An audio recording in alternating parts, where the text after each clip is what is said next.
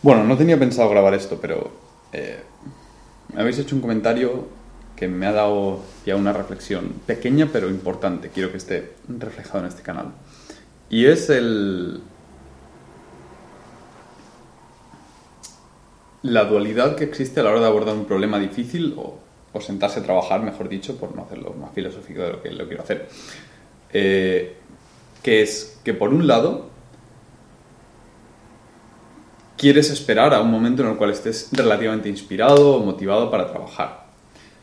Y hay que saber cuándo no es ese momento y cuándo es el momento de decir, hoy no toca hacer esto, hoy necesito despejarme, hoy necesito dar un paseo antes, hoy me voy a entrenar, mañana me siento y voy a ser más productivo. Y la ausencia del momento perfecto. El hecho de que muchas veces no existe un momento en el cual dices, ahora voy a... Ahora estoy a tope para trabajar. Nunca existe ese momento. Siempre te pereza. Siempre hay otras cosas mejores. Y la cosa está en que cuanto más postergues algo, cuanto más digas, ahora no es el momento, lo coges en otro momento, en otro momento lo coges, ahora tampoco me apetece, lo dejo de lado. Y así sucesivamente, cuanto más lo hagas, menos adecuado será el momento. Porque lo que hay que aprender es, todo cuesta empezar, todo proyecto, todo, toda cantidad de trabajo, todo cuesta empezar. Pero una vez que empiezas, tienes que hacer que el momento que sea, tienes que aprender a convertirlo en el momento. No es algo que te sucede, no es algo que dices, es ahora el momento de trabajar porque la gracia divina ha caído sobre mí y me apetece trabajar. No funciona así. Funciona de la siguiente manera. Funciona de que, independientemente de cómo te sientas, relativamente, te sientas y haces que la cosa funcione. Puedes más o menos adaptar las cosas, por ejemplo, si estás escribiendo, puedes días que dedicas a escribir, días que dedicas a calcular, días que dedicas a hacer figuras, dependiendo de tu mood, si estás muy... ¡Bum! Escribes, si estás un poquito más disperso, diseñas las figuras que tienes que añadir a tu documento o información adicional, pero no, no hay que esperar a que sea el momento, porque si tienes que esperar a que sea el momento, ese momento se posterga y cada vez es más lejano, más lejano y cada día te apetece menos. Hasta que llegas un momento en el cual eres incapaz de coger un, proyecto entre manos y, llevarlo hacia adelante. Entonces, mm, pero a la par, como decía, hay veces que hay que decir,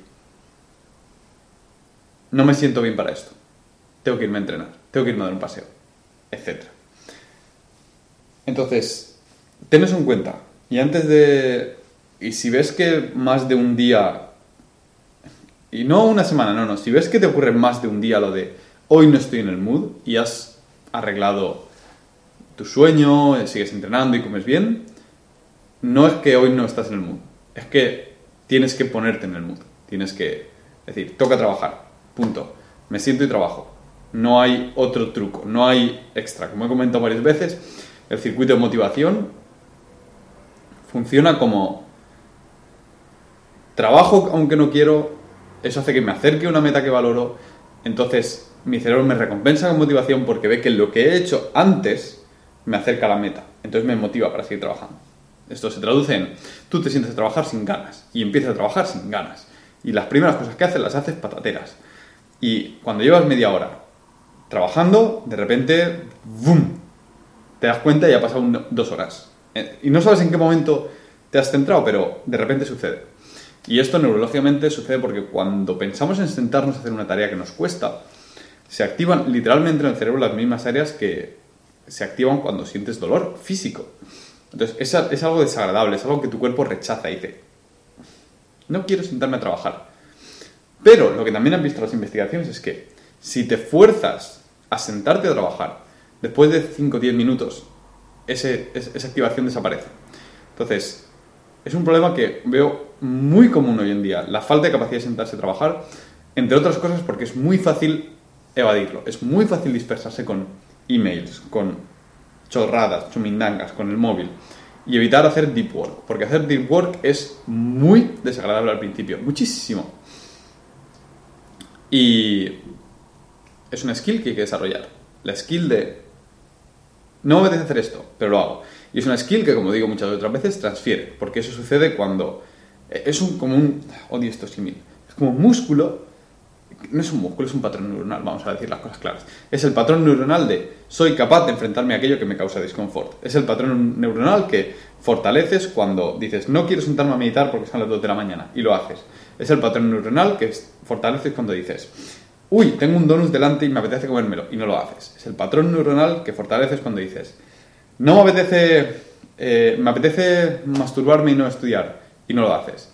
Es, el patrón neuronal que fortaleces cuando dices, joder, qué palo, otra ducha fría más, otro día más, pero lo haces igualmente. Y es el patrón neuronal que fortaleces cuando dices, me tengo que sentar a estudiar, a trabajar, no me apetece, y lo haces. Porque dices, he hecho todas estas otras cosas, ¿por qué no voy a poder hacer esto? Y lo sorprendente en todos estos casos es que una vez superas esa barrera inicial, todo se vuelve más fácil. Pero muy importante, si te ves que más de un día te falta la concentración, habiendo arreglado todos los otros posibles términos, el has dormido bien, has comido bien, bla, bla, bla, es que estás procrastinando. Y al menos mi experiencia con la procrastinación, hay gente que le funciona el pomodoro, bla, bla, bla. Yo soy all Yo soy de decir, decirme mismo, Pau, cállate la boca, siéntate y empieza a escribir. No te apetece, da igual, hazlo. A los 10 minutos de estar en el flow, eh, eh, caes, caes en el abismo del, deep work. Y además, eh, un punto importante es cuando me esfuerzo a, a sentarme a estudiar y, no me apetece,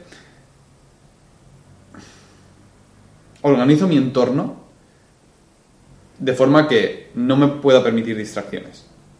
Es decir, el móvil está apagado y lejos, solo tengo papel en la mesa, estoy en silencio, en una sala solo no tengo otras cosas en la mesa que no sea con lo que voy a trabajar. Y eso hace que me siente a trabajar y solo puedo sentarme a trabajar. Y los resultados son mágicos, pero hay que pasar esa barrera inicial. Experiencias. Comentádmelas si queréis. Y si no queréis, pues no las comentéis. Solo quería hacer este punto. ¿Cómo evitáis la procrastinación? Tú te has visto a ti mismo en la situación en la cual dices, quiero hacer este proyecto, quiero hacer este proyecto, quiero sacar esto adelante. Sí, sí, sí. Pero luego, cada vez que piensas en sentarte, lo dejas pasar. Y lo dejas pasar. Y de repente han pasado. Ha pasado un mes y no te has sentado ni un día a trabajar en el proyecto. Pero, ¿qué ganas tengo de hacer este proyecto? Pero luego sucede, tienes el tiempo y lo dedicas a otra cosa, porque no sabes por dónde empezar, porque sigue siendo difícil. Esto muy relacionado con el vídeo de qué hacer con tu tiempo libre. Así que lo voy a intentar linkear. Comentadme vuestras experiencias y un saludo a todos. Buenos días.